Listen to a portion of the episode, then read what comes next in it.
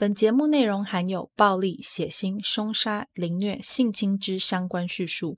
若以上内容将造成您的不适，请勿收听。谢谢。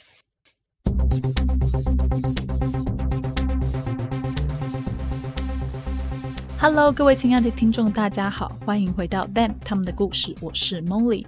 两周过去了，不知道大家在上两周过得怎么样呢？上周真的不好意思。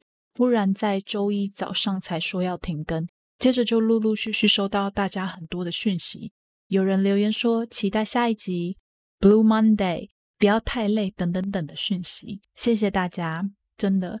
等一下讲完案件之后，我会来跟大家读一下留言，解释一下会断更的原因。上周会断更是因为讲稿写到一半，发现自己一点都不满意，所以就全部删掉重写，就这样。就这么简单。我想以后有断更的机会的话，大概也会是这样子的原因。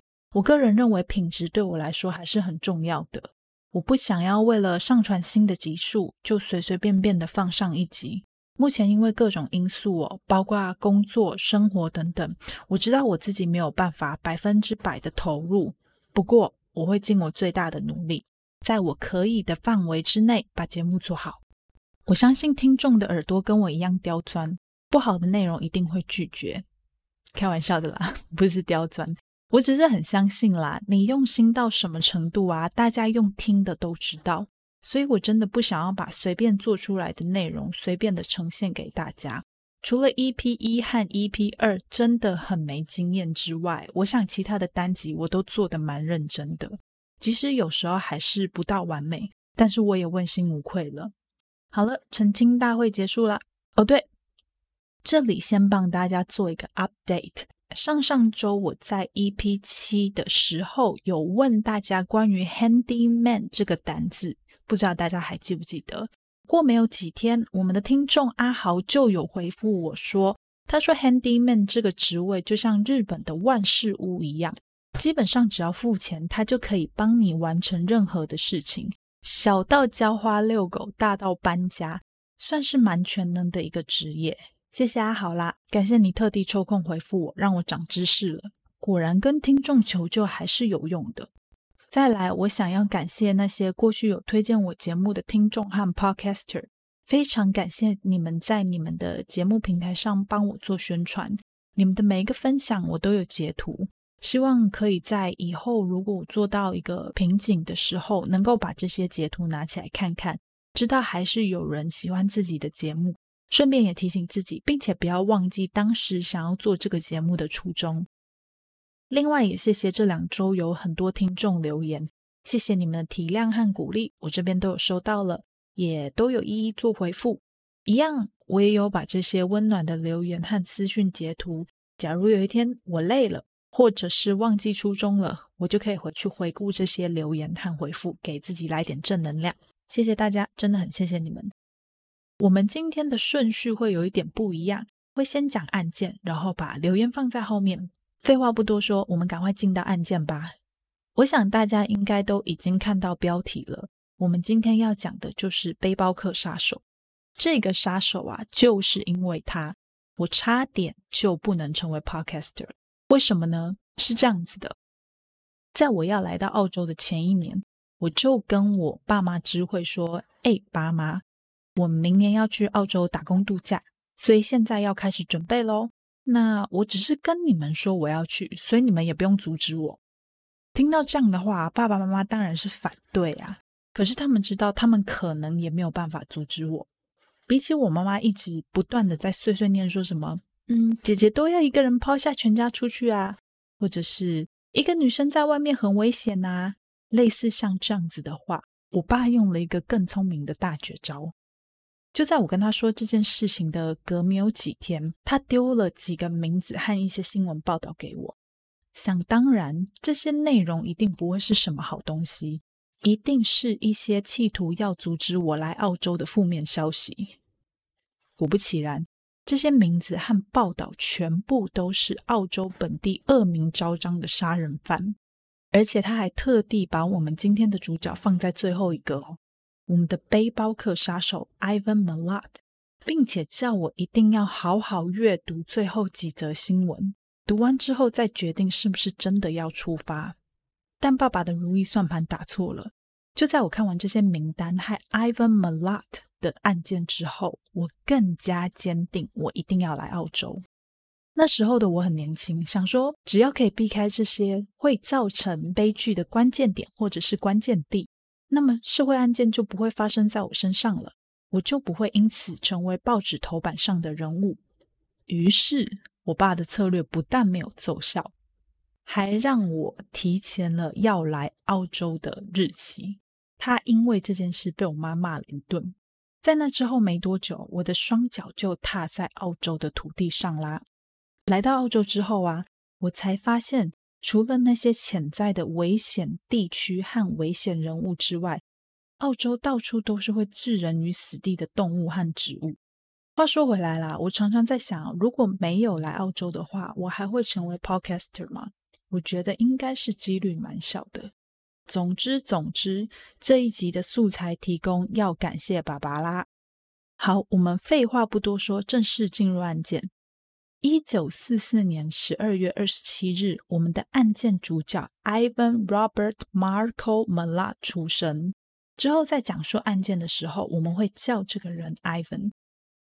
Ivan 的家庭成员众多，他的父母总共养育了十四个小孩。刚开始我看到这一笔资料的时候，没有什么太大的感触，因为澳洲人普遍来讲都还蛮喜欢小孩的。一个家庭里有三四个小孩是非常正常的事情，加上在这里重组家庭也是很常见的现象，所以我并没有太意外为什么他们家会有这么多的孩子。不过真相是惊人的，事实上这十四个小孩全部都来自同一对父母，他们全部都是 Ivan 的爸爸和 Ivan 的妈妈所生的。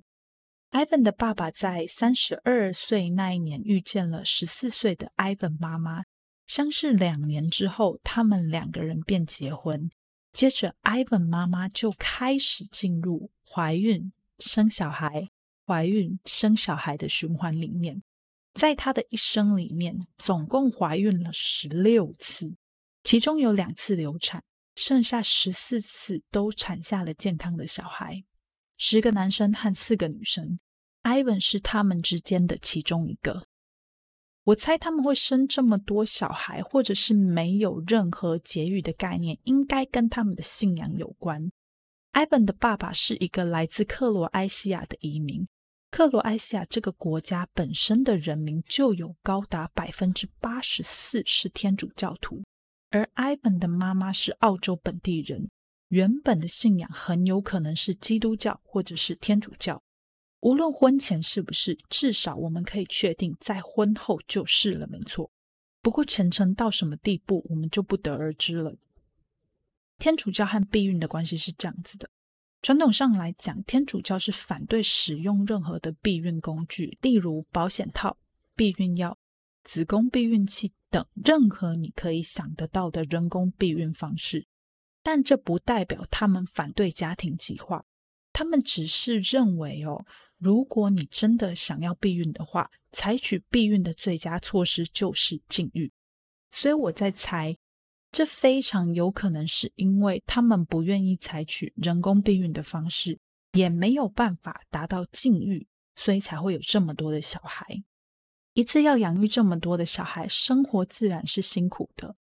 Ivan 的爸爸工作时间很长，他除了有自己的番茄农场要照顾之外，还得要去外面的农场帮人家工作，才足以赚到足够的钱来养家。每天都是在天还没亮的时候出门，到了天色很晚的时候才回家。那大家也知道，长期的疲劳和长时间的工作是会导致脾气暴躁的，所以 Ivan 的爸爸在回到家之后，心情通常很不好。只要小孩一吵，就很容易挨打挨骂，因此家暴就成为了这个家庭里的问题之一。Ivan 的某一个兄弟说过，不仅仅只是小孩，Ivan 的妈妈平均每一周至少要被爸爸痛打一次，而妈妈则会把这些怒气再转嫁到小孩的身上。根据 Ivan 的兄弟 Boris 说，他妈妈曾经在一次争执之中用小刀划伤了他的手背，还有一次甚至用直径将近五公分的番茄窗打断了他的手。我想大家都知道，家暴这件事情是会学习的，特别是在家暴家庭中成长的小孩，因为从过往家庭的经验中，他们所看到、所学到的就是暴力能使人屈服，所以在未来的日子里，只要遇到任何人或者是任何让他们无法控制的事情，他们就会用暴力去解决。这一点，我们可以从长大之后的 Ivan 身上看见。前面有提到，Ivan 有十个兄弟和四个姐妹。我不知道大家有没有兄弟姐妹，或者是你们跟你的兄弟姐妹的感情如何？我跟我弟基本上是从小吵架吵到大的。但很神奇的是，如果我们彼此手上有什么好玩的事情，我们还是会不吝啬的跟对方分享。Ivan 的兄弟之间也是如此，虽然平常会打打闹闹。不过遇到有趣的事情，他们仍然会结伴在一起。那这些有趣的事情，就例如偷东西或是抢劫。警察也因为 m a l a 家这些琐碎零星的问题，来来回回了好多次。苦恼的是，因为兄弟众多，长相难免类似，有时候警察或是被害人根本分不清楚哪一个人才是真正的作案人。Ivan 在青少年时期就有入屋窃盗、抢劫和偷车的记录，这让他在年纪很轻的时候就被送入少年机构里做了六个月的劳动服务。直到他成年之后，他也多次因为相同或类似的问题进出监狱。从这里我们就可以看到，小时候的 Ivan 就有很多的问题。不过，不知道是因为这些问题对于这个家庭来说并不是很严重的情形。或是因为大人们忙着要照顾其他小孩和家计，所以也没有空去管教小孩的行为，才会放任 Ivan 这样一错再错下去。我个人是偏向后者啦。想想看，他们家只有两个大人，却要做十六个人的家事，养活十六个人，付一大堆账单，那真的是一件很不容易的事情。虽然 Ivan 有这么多的缺点和问题。但他却是一个工作非常认真努力的人。刚刚前面有说，Ivan 的爸爸有一座番茄农场，所以家里的孩子到了一定的年纪之后，就要到农场里帮忙。Ivan 也不例外。大家要想想看，在那么多年以前，农业机械化并不是那么的普遍，像是撒农药、施肥、收成之类的工作，都只能靠人力，不像现在机械化已经非常发达。每天那么长时间的工作一定会很疲惫，但 Ivan 并没有因此而懒散。他在工作的时候是一丝不苟的。很多跟他一起工作过的人，包括他的兄弟姐妹，也都称赞他在工作上真的非常的勤劳而且认真。Ivan 在离开家里的番茄农场之后，分别做过了五份不同的工作，每一份工作都得到雇主高度的赞赏。他们一致认为。Ivan 是一个肯做事的人，他一个人可以做两个人的工，而且完全不计较加班。除了工作认真之外，Ivan 还有一个优点，就是他不抽烟，也不会喝酒。这一点在澳洲还蛮难得的。如果你有在澳洲工作过或待过的话，就会发现澳洲不管男性或者是女性，他们抽烟的比例都很高，第一次抽烟的年龄也很低。我有一个主管。他从十三岁就开始抽烟，我自己的直属主管是从十六岁开始抽烟，而且我的直属主管是女生哦。虽然后来都因为健康的因素戒烟了，不过从这里就可以看得出来，在澳洲不抽烟的人可以说是相当难得。酒精的话就更不用说了，那根本就是澳洲人的日常。一般人平常下班回到家都会小酌一下。而且他们这边有很多专门在卖酒精的店家，你走进店里就可以看到各式各样的种类，数量多到让人眼花缭乱。关于酒精专卖店，我这两天如果有经过的话，再进去拍照放在 IG 给大家看一下。对于 Ivan 来说，这些酒精专门店的存在是完完全全不必要的，因为 Ivan 是一个滴酒不沾的人。Ivan 会不烟不酒的原因，是因为他非常的注重自己的身材和外貌。这点我们可以从 Ivan 年轻时期的照片看出来。他知道抽烟会让他很容易变老，喝酒则很容易变胖。此外，Ivan 还是一个很节俭、很爱整洁的人。他在结婚之后，总是会要求妻子要把家里打理得很整齐。草坪上的草的长度要维持的恰到好处。我们刚刚有提到，Ivan 在青少年时期就有进过少年机构，由此可见，Ivan 他在很早的时候就已经离开了学校。在后来接受采访的时候啊，Ivan 的哥哥 Boris 有说，其实 Ivan 是个很聪明的人，他在数学和艺术上的表现非常的好。可惜他最后没有完成他的学业。说到这位 Boris，这里有一件有趣的事情值得我们提一下。在 Boris 得知 Ivan 是背包客杀手之后，他表示他对 Ivan 最后会成为杀人凶手这件事情一点都不惊讶。他说，Ivan 在很小的时候就展现了极度残酷的性格。例如，他在大概十岁的时候，就曾经把一只狗活生生的砍成两半，并剁成碎片。事后还一副得意洋洋的样子，毫无怜悯之心。哎哎，把狗砍成两半还剁成碎片，呢，这也太残忍了吧！十岁小孩耶，十岁耶，年纪那么小，却做出这种惨无人道的事情，他到底有没有人性啊？看到这段资料的时候，我超级生气。到底是怎样丧心病狂的人才会做出这种变态的事情？除了家里的孩子太多，父母疏于管教而导致家庭无法提供完整的教育之外，还有一件发生在一九七一年的事情，让当年已经是成年男性的 Ivan 彻底的放弃了自己坚持已久的信仰。在一九七一年的某一天，那天下着大雨。即使如此，一家人还是得要到农场里工作。Ivan 的其中一个弟弟 Wally 开着刚买没有多久的车，载着家里的兄弟姐妹一起去工作。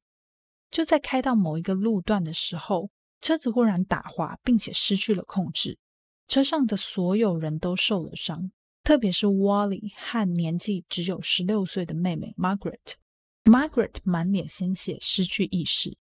在家里的母亲得知消息之后，便急忙带着 Ivan 赶到现场。到了现场，有人说他们已经打电话叫救护车了，不用担心。我有看到有一些资料是说，这个时候 Ivan 是将妹妹 Margaret 抱在怀里，并且不断的祈祷，希望他最爱的妹妹可以没事。他们等了好一段时间，还是没有看到救护车。于是，Ivan 母亲便赶回家，打电话叫救护车。那个时间点，距离案发时间大概过了已经有二十分钟那么久了。好不容易，救护车顺利的把受伤的人都送到了医院，Margaret 也在医院里得到了适当的治疗。根据资料显示，Margaret 的脸从眼球下方到喉咙的部位，总共缝了一百五十针之多。那一段期间里，全家人最常做的事就是一起在 Margaret 的病床前祷告。大家都希望这个家里面的小妹妹能够赶快苏醒过来。可是两周之后，因为 Margaret 虚弱的身体和感染，他还是离开了人世。根据 Ivan 其他兄弟表示，打从那个时候起，Ivan 再也不相信上帝，再也不祷告了。他的脾气变得很暴躁，整个人变得非常的易怒。跟以前他们所认识的 Ivan 完全不一样。他拒绝任何人在他面前谈论到有关 Margaret 的一切，也拒绝跟任何人谈论他对这件事情的感受。这件事情明显的对 Ivan 造成了某种程度上的影响。你想想看，在 Margaret 离开的前两个星期，全家本来都一直以为状况可以稳定下来，没料到后来却因为敌不过感染而离开。因为一场突如其来的车祸，Ivan 再也没有办法看到自己的妹妹。不管怎么说，都是一件很痛苦的事情。他之前还那么相信上帝可以拯救 Margaret，没想到他忠诚信仰的神居然跟他开了那么大一个玩笑。就在这件事情发生后大概一个月左右，一九七一年四月八日，Ivan 在一个叫做 Liverpool 的地方遇见了两位想要搭便车的女孩。这两位十八岁的女孩分别为 Margaret 和 Greta。这个 Margaret 和 Ivan 最小的妹妹同名，但不是同一个人，不要搞错。那我们接下来讲的 Margaret 就是指这个十八岁的女孩。在 Ivan 接起两位女孩之后，三个人开始聊天。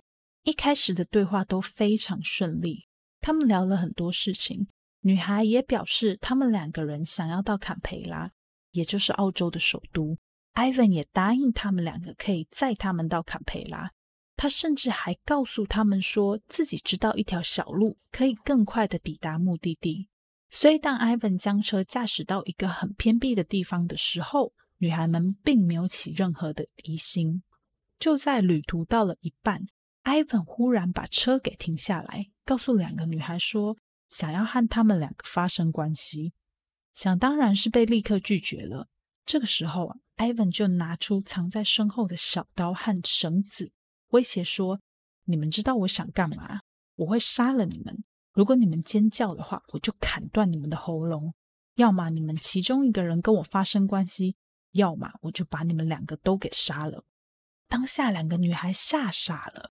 Greta 恳求 Ivan 把车开走，让他们继续留在原地，只要不要伤害他们就好。而 Margaret 则是害怕，要是不照他的话做，后果将会不堪设想。于是便同意和 Ivan 发生关系，前提是不可以伤害他们。过程当中，Ivan 还不忘转头跟 Greta 说：“你不要一直看我们，看一看有没有车经过。”哎，这是在叫 Greta 把风的意思吗？隔天四月九号，在 Greta 的说服之下，Ivan 载着两个女孩到附近的店家买饮料给他们。就在 Ivan 把车开到加油站里面帮两位女孩买饮料的空档，两个女孩立马跳下车逃跑了。他们跑到警察局里备案，并向警方哭诉他们的遭遇。很快的，Ivan 被逮捕了，他以强奸、监禁被起诉。前面有提到，Ivan 在年轻的时候就多次进出监狱，这时候的他已经不想要再进监狱了。他已经把他二十岁的青春时光都花在那里了，实在没有理由要再进去。于是他趁着等待审判的那一段空档，将自己的鞋子放在雪梨一个自杀热点，制造自杀的假象，再从新南威尔斯州跑到昆士兰州，接着从昆士兰州买了机票飞到纽西兰。这么大费周章的跨州旅行，还逃出国，为的就是要避开那场未知的审判。艾本在纽西兰生活时资料，我一个字都没有查到，好像在这段期间他真的人间蒸发了一样。不过，我想这也是情有可原的。也许艾文在那段期间里真的没有跟任何人联络，也不一定；或者是有联络，但仅仅只是互道平安，并没有对自己的生活多加阐述。艾文就这样躲在纽西兰，一直到了一九七四年。一九七四年那一年，他得知因为心脏病的关系，母亲必须一直待在医院里做治疗。听到这件事，他决定冒着被逮捕的危险回到澳洲探望母亲。就在他来到母亲的病床前没有多久，他被一群身穿暗色衣服、手持武器的武装警察团团包围。也许是因为知道自己这一趟回澳洲就一定要接受司法的审判。也或许是因为知道自己再跑也跑不了了，乖乖的举起双手，让警察将手铐铐在他的手上。案件说到这里，大家是不是跟我一样好奇，为什么医院里会有警察？警察又为什么会出现在他母亲的病床前？是巧合吗？如果是巧合的话，那未免也太巧了吧？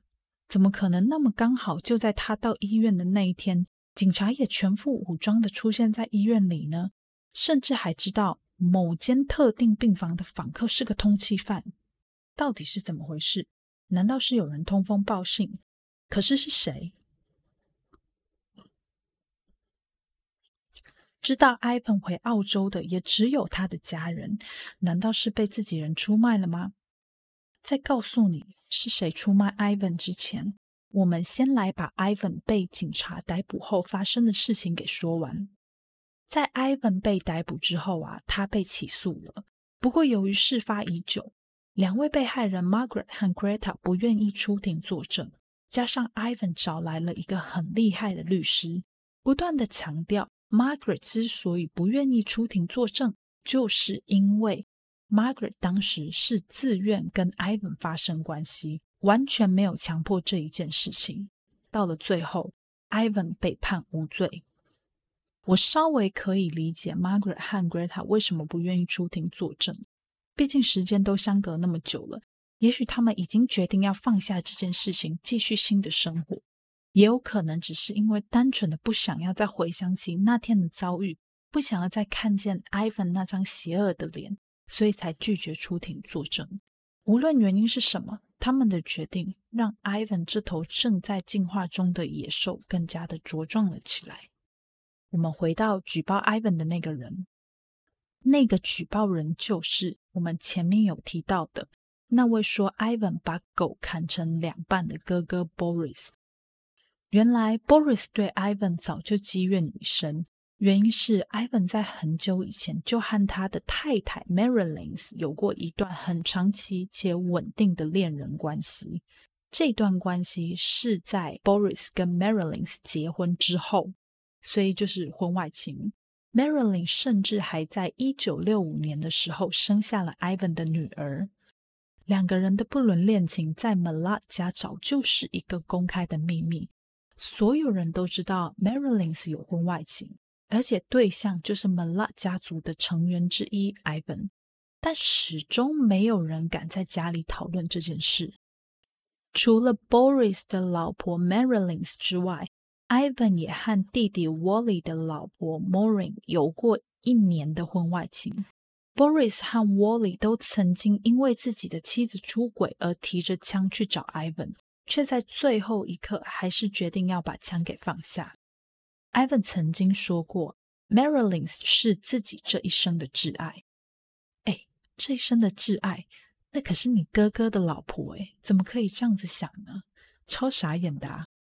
后来啊，Marilyn 在接受采访的过程当中有提到，他在一九七一年的时候决定要跟 Ivan 分手，没有多久就发生了我们前面提到了 Greta 和 Margaret 的强暴事件。因此，Marilyn 怀疑分手这件事情会不会是造成这个悲剧的元凶？资料看到这里的时候，我就在想。我原本一直以为 Ivan 会开始拦截那些要搭便车的人，是因为妹妹 Margaret 的过世让他大受打击，所以他才会整个人性格大改，做出这种伤害别人的事情。但是从 Marilyn 的这番言论听起来，好像跟我想的不太一样。这不禁让我想到另外一个我们之前讲过的杀手。不知道大家还记不记得 EP 五的 Claremont Killer？还记得吗？每一次触发他去伤害别人的时间点，几乎都和他在感情上受到挫败的时间点一致。当时的检察官也认为，Claremont Killer 会去强暴并夺取他人的性命，跟自己无法掌控自己的情感有高度的正向关系。Ivan 会不会也是属于这种情况呢？刚刚有说过，Ivan 说过 Marilyn 是他这一生的挚爱，但 Ivan 其实除了 Marilyn 之外，他不是没有跟其他的女生交往过，只是他的交往都不是那种很认真的交往。直到一九七五年，他遇见了另一个女孩 Karen Duck，后面我们就叫她 Karen。一九七五年，Ivan 和 Karen 相遇了。当时的 Ivan 三十一岁，而 Karen 只有十六岁。也许是受到原生家庭的影响，这样的年龄差距跟 Ivan 父母的婚姻状况很像。Ivan 的父母在相遇的时候，爸爸是三十二岁，妈妈只有十四岁，两个人相差了十八岁。Karen 在认识 Ivan 的时候就已经怀孕六个月了。小孩的爸爸是 Ivan 的一个亲戚。资料上面显示的是 cousin，所以不知道是表兄弟还是堂兄弟。不过这点并不重要，重要的是，重要的是，Ivan 一点都不介意这件事情，而且对小孩的态度还让人出乎意料之外的好。在小孩出生之后，Ivan 收养了小孩，还将孩子取名为 Jason Ivan Malott。他用自己的名字帮小孩命名。从外人看来啊，这个家庭完全就是一个幸福美满的家庭。在交往九年之后，Ivan 终于在一九八四年和 Karen 结婚。不过，这段看起来美好的关系背后，其实藏着很多的问题。首先是结婚当天，参加他们两个人婚礼的人不多，特别是 m a l a 家族的人。缺席了一大半，这完全不难理解。根据我们刚刚前面讲到有关 Ivan 和自己亲兄弟妻子有染的这件事情，就足以分裂大半个家庭了。在 Boris 报警抓他之后，你实在很难期待他们之间的感情会有多好。再来，别忘了，Karen 的儿子并不是 Ivan 的亲生儿子，而是属于这个 m a l a 家族里面另一个人的儿子。儿子的生父和他整个家族也都没有出现在婚礼上。结婚之后，Ivan 渐渐开始有家暴的问题，而且这个问题随着时间慢慢的增加，有时候甚至严重到连 Ivan 的妈妈都看不下去，帮忙 Karen 打电话报警。唯一值得庆幸的是，Ivan 只会对 Karen 动手，对于小孩 Jason，他依然把他当成亲生儿子一样的在照顾。在家务上，Ivan 要求 Karen 要把家里打扫的一尘不染。他对于自己的庭院有种莫名的坚持。要是庭院里的杂草没有维持好，或者是草坪上有一片落叶，那 Karen 就又得挨揍了。哎，一片落叶耶，庭院里哪可能没有落叶啊？哎，此外，Ivan 本身就是一个控制欲非常强的人，他会逼问 Karen 的行踪。只要 Karen 没有交代清楚自己要去哪里，Ivan 就不会允许他出门。除了行踪之外，Ivan 对于 Karen 在经济上的掌控也是相当的严格。他会要求 Karen 带回每一张购物收据，并且细细地检查里面所有的项目。有人解释说，这是因为 Ivan 很节俭，不想要把钱花在不对的地方。有一次，Ivan 因为不满意 Karen 为他准备的晚餐，当着 Karen 的面把餐桌上的餐盘全部都扫到地板上，接着用相机帮狼藉的地板照了一张照片，然后警告 Karen 说不准收拾这些东西，人就跑回到他妈妈的家。他跟妈妈说，Karen 都不用心准备自己的食物，妈妈拿他没办法，只好再帮他准备一次晚餐。而地板上那些食物的残渣和玻璃碎片就这样留在原地好几天。我不知道大家听到这件事情之后的想法是什么。我自己在读完这个部分的资料的时候，我是觉得 Ivan 真的是很用力的在树立他在家里的权威。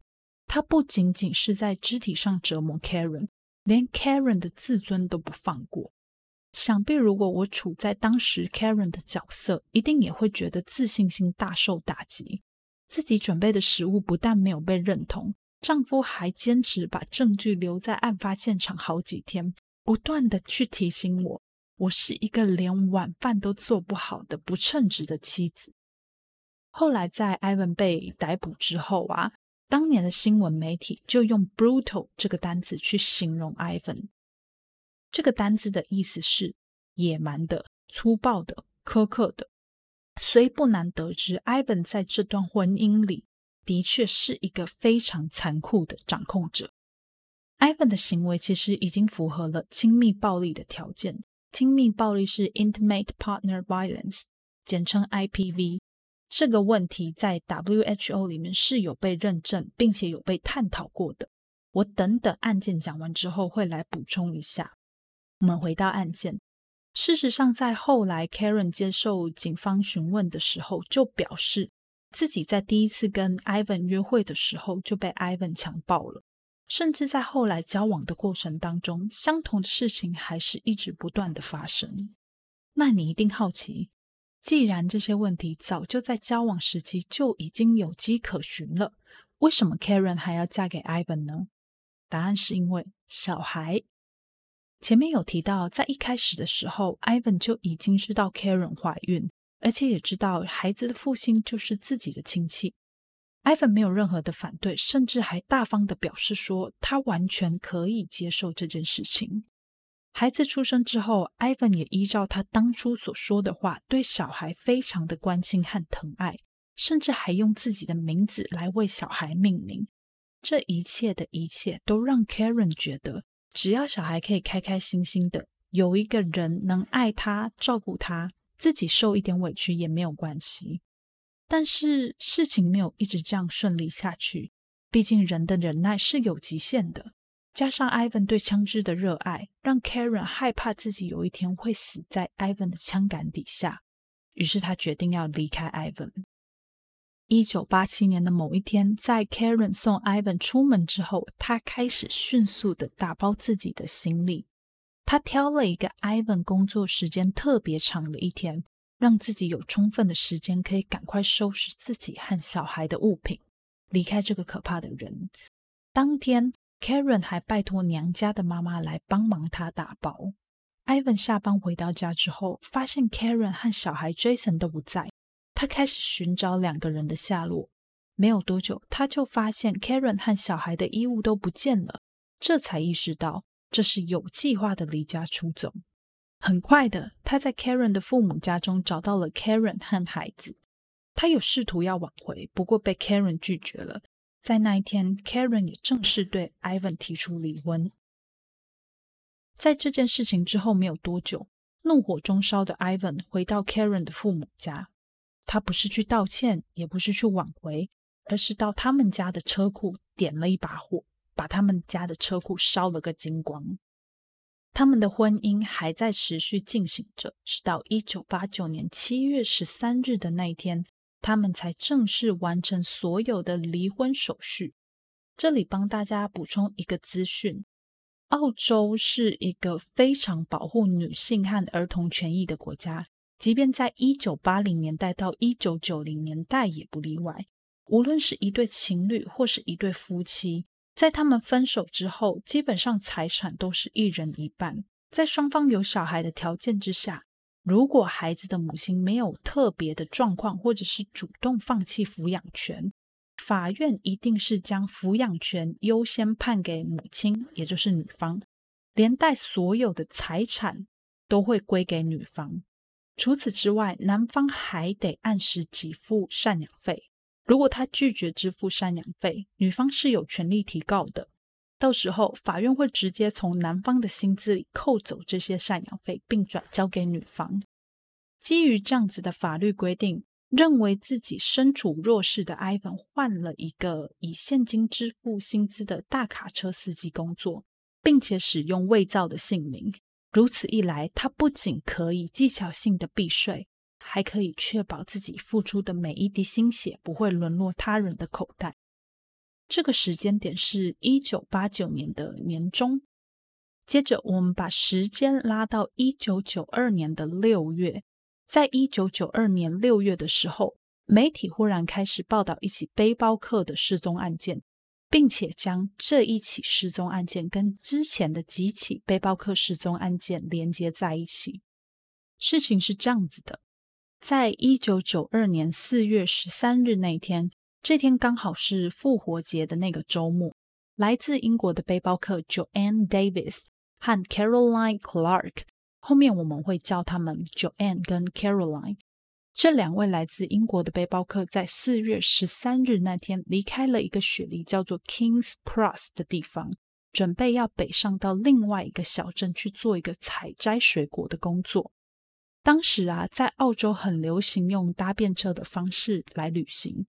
这个方式不仅可以让背包客们省掉很多的交通费，还可以和当地人交流，并且发现很多一般人不知道的秘境。Joanne 和 Caroline 也是冲着这些理由，决定要使用搭便车的方式来旅行。在他们开始这趟旅程之前，有很多人提醒过他们要注意安全。并告诫他们搭便车很危险。可是年轻人哪里听得进去呢？就跟我当年一样，说要走就是要走啊。Caroline 和 Joanne 两个人认为啊，他们两个人在一起一定不会有什么问题，于是就很兴奋的出发了。他们生前最后一次被人看到是在 Kings Cross 的火车站，在那之后再也没有任何人有他们的消息了。离开 Kings Cross 火车站之后没多久，他们两个人就失踪了。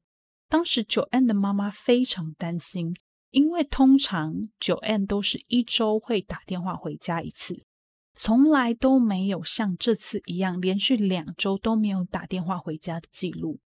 在同年的五月二十六号，他们开始紧张，因为他们知道九 N 的签证在这个时候已经过期了。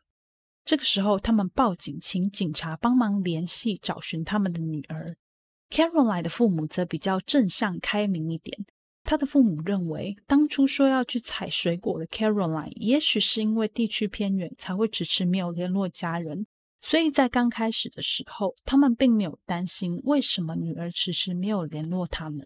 直到 Caroline 父亲五十八岁生日的前几天，他们依然没有接到任何来自 Caroline 的电话时，他们才开始担心女儿的安危。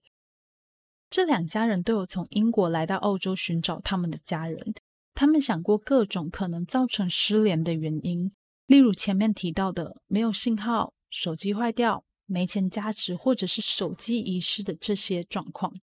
他们也到过雪梨，一一造访了女儿曾经分享过的景点，企图找到一点点的蛛丝马迹。同时，他们不断的询问警方办案的进度，但警方的回答永远是。在找了，Caroline 的爸爸当时非常积极的去问进度，并且将这些讯息释放给媒体。当媒体开始报道这起事件之后，警方感受到巨大的压力，他们才开始认真的办案。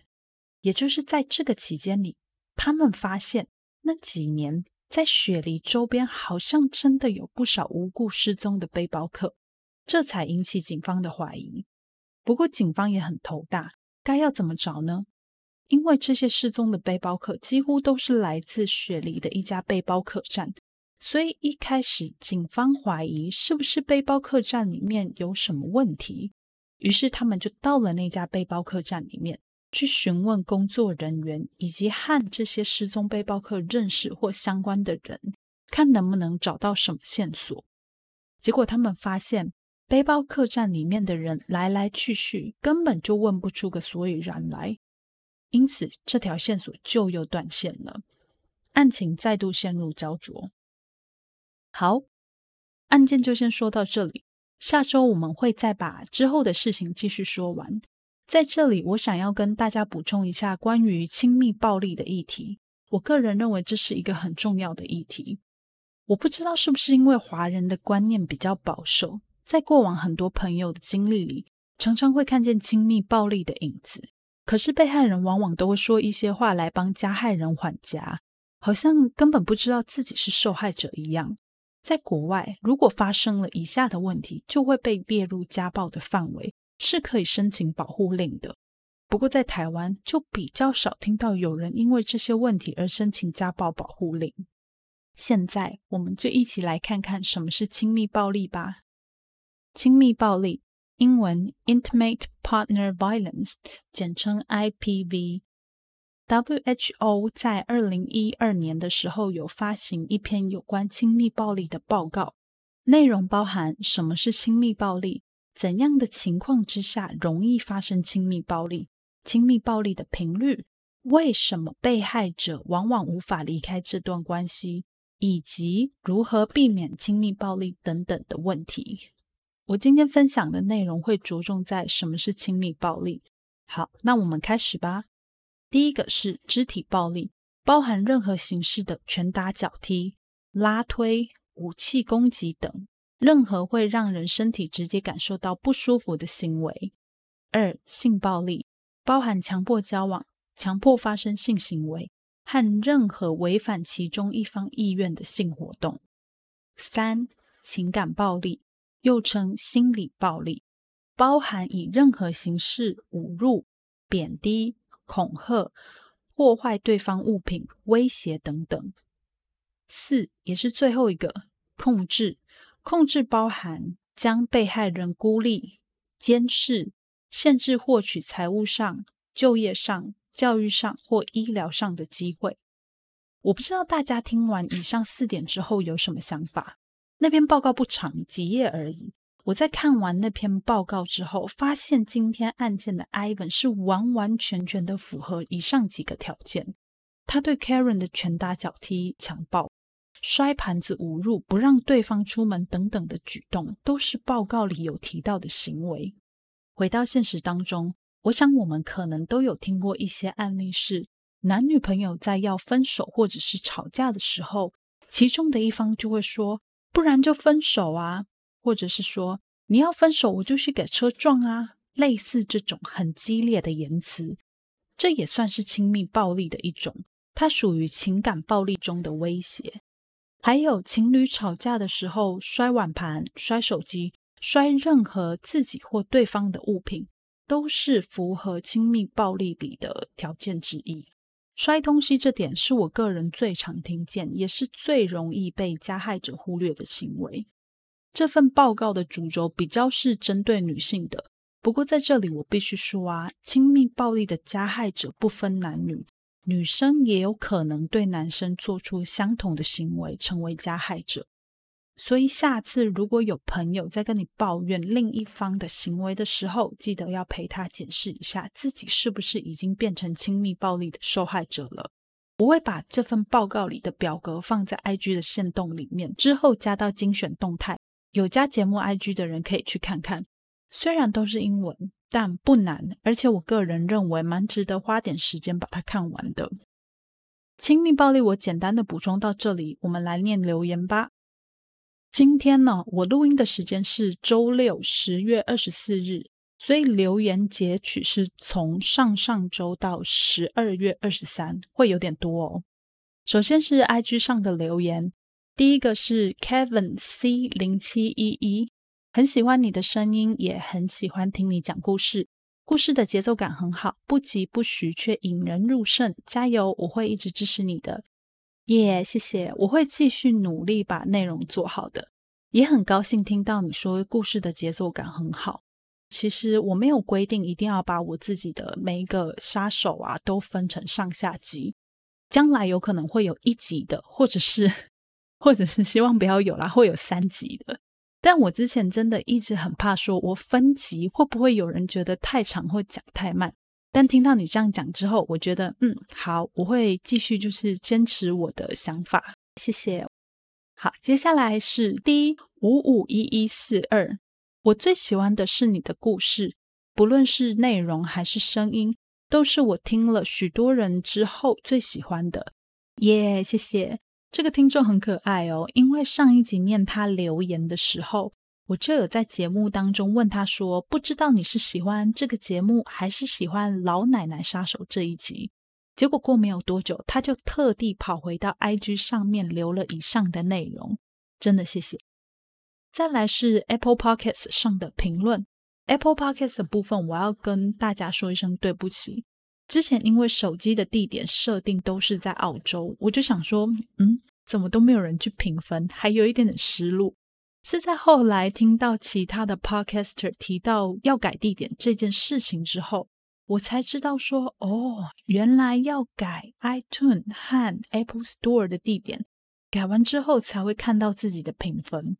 所以后来我就去修改了我的地点，改到台湾，发现，天哪！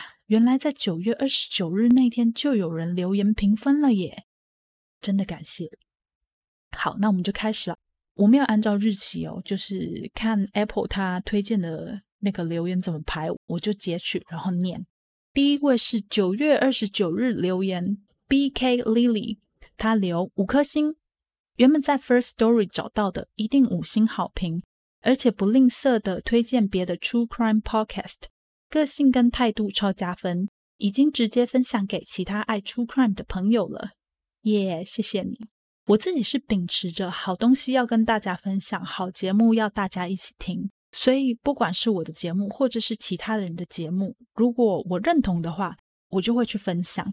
那所以大家也一样，如果你认同也喜欢的话，就多多帮我们做宣传吧。好，再下一个是我直接把单字全部念出来，S H I N H Y I N G Y。不好意思，我真的不知道这个要怎么念。他的留言在十月十九，五颗星，挑的事件都很精彩，也会重复听。主持人的口条很好，听起来都很清楚流畅。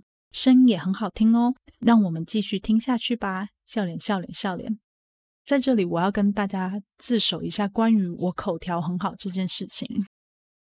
其实我平常私底下讲话不是这样子的，没有那么的标准。我在做 podcast 之前是那种讲话会有点含卤蛋的人，不是真的很模糊，但是有时候一两个字会让人家有点听不清楚。是开始做 podcast 之后。我才刻意的把嘴巴张开讲话，所以咬字才变得比较清楚。现在连每次跟我妈妈讲电话的时候啊，我妈都会说：“哎，你现在讲话很清楚，哎，有进步哦。”我很想跟妈妈讲：“妈妈，我之前讲话其实你也听得懂啊。”但我妈还是不知道我在做 podcast 啦。不管怎样，就谢谢这位听众。那还是要麻烦你继续听下去哦。再接下来是云盼。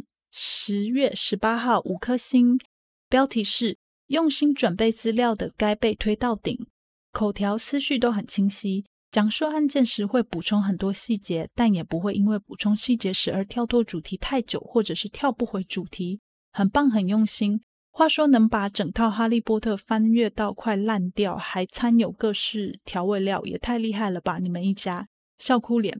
听到你说妈妈会拿书来垫热汤之类的，我大笑，因为我妈 也会。我不知道为什么大家对上一集我讲哈利波特那一段好像回应蛮好的，大概有五六个人都在 IG 上面私讯我有关哈利波特的桥段。那那哈利波特现在应该是被丢掉了啦，我猜。我下次回台湾的时候会去注意一下餐桌，如果还没有被丢掉的话，我会把照片放到 IG 上面让大家欣赏的。不过真的蛮恶心的，就是了。好，接下来是 Amber 刘十月十二日的留言，标题是“好好听，五颗星，口条好，录音品质优，叙事能力强，大推。”后面那个我没有念出来的数字是你的生日吗？如果是的话，那刚过不久诶，生日快乐哦。嗯，好了，我不知道那是不是啦，我只是猜的。但如果是的话，就麻烦你收下我的祝福喽。好，下一个是小明风筝，十月二十一号，标题他打了三个大拇指，内容是真的好听，大推，已经分享给朋友，希望赶快红起来，爱心，谢谢你帮我分享给朋友哦。那大家就要帮我多多继续分享，这样子。好，再接下来是下一个 M A I P R。它是十月二十一日的留言，标题一二级感想四颗星，内容是讲了很多不需要讲资讯，听了有点烦躁，比如换算美金，还有推荐尽量以客观的方面讲事件，要讲主观观念可以放在后面，能闲聊的时候讲，听了真的算是很不错，但进步空间还很大哦。先说啊，我的评论不是全部都五颗星。那我本人也非常可以接受这件事情，毕竟不太可能做到全部听我节目的人都喜欢我的节目，而且我也刚开始做不久，所以有缺点也是很正常的事情。即使到了以后做了一百集了之后，我也觉得我不可能让所有的人都满意。但如果你给我非五颗星的评价的话，可不可以麻烦跟我说我的缺点在哪里，让我参考你的意见，这样也才有机会做调整，我才能够继续进步。就谢谢这位听众，就是谢谢你给我我的评价。其实第一、二集啊，我自己也不太满意。希望以后有时间的时候，我可以把那两集的稿重写，然后重新上架，大家再去听一次。那我觉得主观跟客观这个部分的话，比较难调整，因为我是单口，所以在讲述案件的时候，一定是一边讲一边做解释，解释里面多多少少都会掺杂一些个人的想法，这是一定的。我比较不能像两个主持人的 podcast 一样，到最后才帮大家做整理。对于比较琐碎的问题，我还是要当下就解决。我自己在写稿的时候，有试过把所有的问题都放到最后，但是这样写出来的内容真的就没有那么精彩。关于你提到那个美金的部分呢，我自己有意识到，真的蛮烦的。但因为我之后还是想要让大家知道，在比较之前的钱跟现在的钱到底差别有多大，所以我还是会把它换算成现在的钱。但我可能会省略整个过程，不要把那个过程讲出来，因为我也觉得很烦。那关于单口双口的问题的话，我自己私心认为，你可能比较适合去听双口的 podcast，因为他们比较会有很多很多的讨论。那如果你是喜欢双口的 podcast 的话，我很推荐《出快》和《Lights Out》熄灯之后这两档节目。我自己本身也很爱这两档节目，所以如果你没有听过的话，建议去听听看。那谢谢你给我的建议，我会再继续努力。如果你听完后面的集数觉得我有进步的话，别忘了帮我打回五颗星的评价，让更多人可以听到这档节目哦。好，接下来是 Tina G F H J Good。十月二十一号的留言标题棒棒的五颗星，爱心爱心爱心，多休息，每集不用很长也没有关系呀，笑哭脸太可爱了，讲一讲讲到自己的兴趣。关于长度的问题，其实很单纯的就是想说，尽量把内容做得丰富一点，让大家可以听到更多的细节，不要把一些有相关的信息草草带过。另一方面是因为我自己很喜欢听长一点的 podcast。所以很私心的就想说，大家应该也会喜欢听长的。不管怎样，我会好好的把关节目的品质，注意我的休息时间。那谢谢你啦。下一个是 A N 七九三零，十月二十三号昨天的留言，标题：快来订阅，五颗星，喜欢整体流畅，补充方面也不会离题太久，口条很好，赞赞，整个就是棒。谢谢啦，我会继续把内容做好，让大家都有优质的节目可以听的。好，那 Apple Podcast 就到这边。接下来有两位是来自 Google 表单的，第一位是 Fiona，在 Spotify 的推荐清单中找到的，第一次接触到 True Crime 这个词，但 Molly 解说的很清楚，连地理位置都用心的查了，很喜欢，希望能持续更新，听到更多内容。笑脸。哎，谢谢 Fiona。哎，True Crime 这个分类啊，在欧美其实很常见，在台湾它的分类好像不是叫真实犯罪，它好像应该会比较是放在，我也不知道，我也不知道他们要放在哪里。我没有在台湾的书店或者是分类里面看到真实犯罪这个分类，在我还在台湾的时候，而且他们不是只有 Podcast 有这个分类。你如果去逛书店的话，也可以看到这个分类，而且那个分类的书还不少哦。哎，一样，改天如果我有去书店的话，我也可以拍给大家看一下。好，下一个就是应该是念哈鲁 H A L U。Hi Molly，很高兴可以找到你的 Podcast 收听。关于思觉失调症，其实是精神科名词。除了污名化的部分，我在想，也有一部分是要跟 DID 解离性身份疾患之前被叫做多重人格障碍 （Multiple Personality Disorder，MPD） 的区别开来。实在太常听到被搞混的，这两个是非常大的区别。然后，关于中文华语圈的 Pockets，除了出快。She tells true crime 之外，可以在 Podcast 找看看故弄玄虚。他们是从 YouTube 转过来的，除了讲国外案件之外，也有一些台湾的案件，不过悬案比较多。另外就是，其实，在 True Crime 的部分，在 YouTube 上的东西真的很多很多。我基本上都是听 YouTube 上影片的东西。像是很有名的 X 调查、脑袋乌托邦、夸胡小屋在澳洲，然后 Wayne 调查、异色档案，就是 Pockets 故弄玄虚、奇闻观察室、鬼灵异案件调查局、小南 NY，这个是马来西亚的，讲马来西亚跟新加坡的居多。稀奇这位应该也是在澳洲讲了一些，也是澳洲案件。解密日记、不科学的宇宙，这个我最近才找到的，讲的案子很少出现，还有很多，但 podcast 真的很少。我基本上都是用 YouTube，然后不看荧幕的方式使用。跟你分享一下，题外话一下，这个方块可以用多行文字吗？单行文字有时候字太多，看不到自己写了什么，有没有错字？好，很长的留言，我来回复一下。先说，我有改设定了，现在应该是可以换行了。如果不行的话，再私信我跟我讲。谢谢你推荐我这么多资料，我会去听听看这些节目。也非常谢谢你对于思觉失调症的这个解释。我觉得后来啊，把精神分裂症改成思觉失调症这件事情真的很重要。因为我之前有看过一篇文章，他是说，既然会叫做失调症，就表示说这个症状是有被治疗的可能。谢谢你做这方面的分享。诶，想问一下，就是你是从事这个工作的相关人员吗？如果是的话，可以多帮我补充一点资料吗？因为我对这方面其实很不熟悉哦。然后有时候查资料真的要查很久很久。我有人可以问，可是因为问到已经有点不好意思了，所以也不好意思太常问啦。所以如果你有更多资料的话，其实可以提供给我。那谢谢你提供我这么多的名单，我会去听听看这些节目。有空的话，我也会去看看 YouTube 上面的内容。现在蛮多时间都花在制作节目上，看 YouTube 的时间变得很少。我应该要回去看一下 YouTube 才对。这几天有空再回去看一下。那就谢谢这位听众啦。好，那 First Story 上的留言我就不念了。呃，虽然有点晚，不过我已经有在平台上一一做回复。之后我会更常去损我的残罪这样子。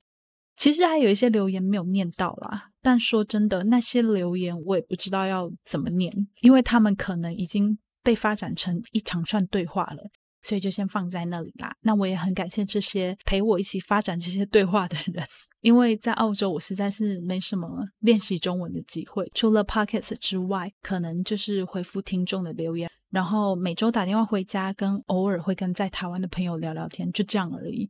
基本上生活都是英文，所以其实能够接触到中文的资料，或者是中文的听众，大家跟我聊天，对我来说都是一件很熟悉的事情。那感谢大家的留言，你们的文字都有被我截图起来。嗯，这样子做可能有一点矫情，但是我觉得将来有一天，如果我在做节目的时候遇到瓶颈了。我认为这些鼓励和称赞会对我有很大的帮助，所以就未雨绸缪，先把这些东西都留起来，不要删掉。我也很鼓励大家，如果你真的喜欢某一个 podcast、YouTube 或者是任何的创作者，一定要给他们一些鼓励，因为这些你可能觉得很不起眼的东西，对创作者来说都是很大的心灵支持。最后，最后，我想要跟大家宣传一下。特别感谢 Lights Out 的两位主持人 Dylan 和小宇宙。我们有一个由 Lights Out 熄灯之后所发起的万圣节特别串联计划 All Hallows Gala。参加这次活动的各个真实犯罪 Pockets 节目都会在十月三十一日晚上九点推出万圣节特别单集。参与的节目有初快、True Crime、台客调查、他说犯罪是 Tells True Crime、吞云吐雾的夜晚、法兰克利。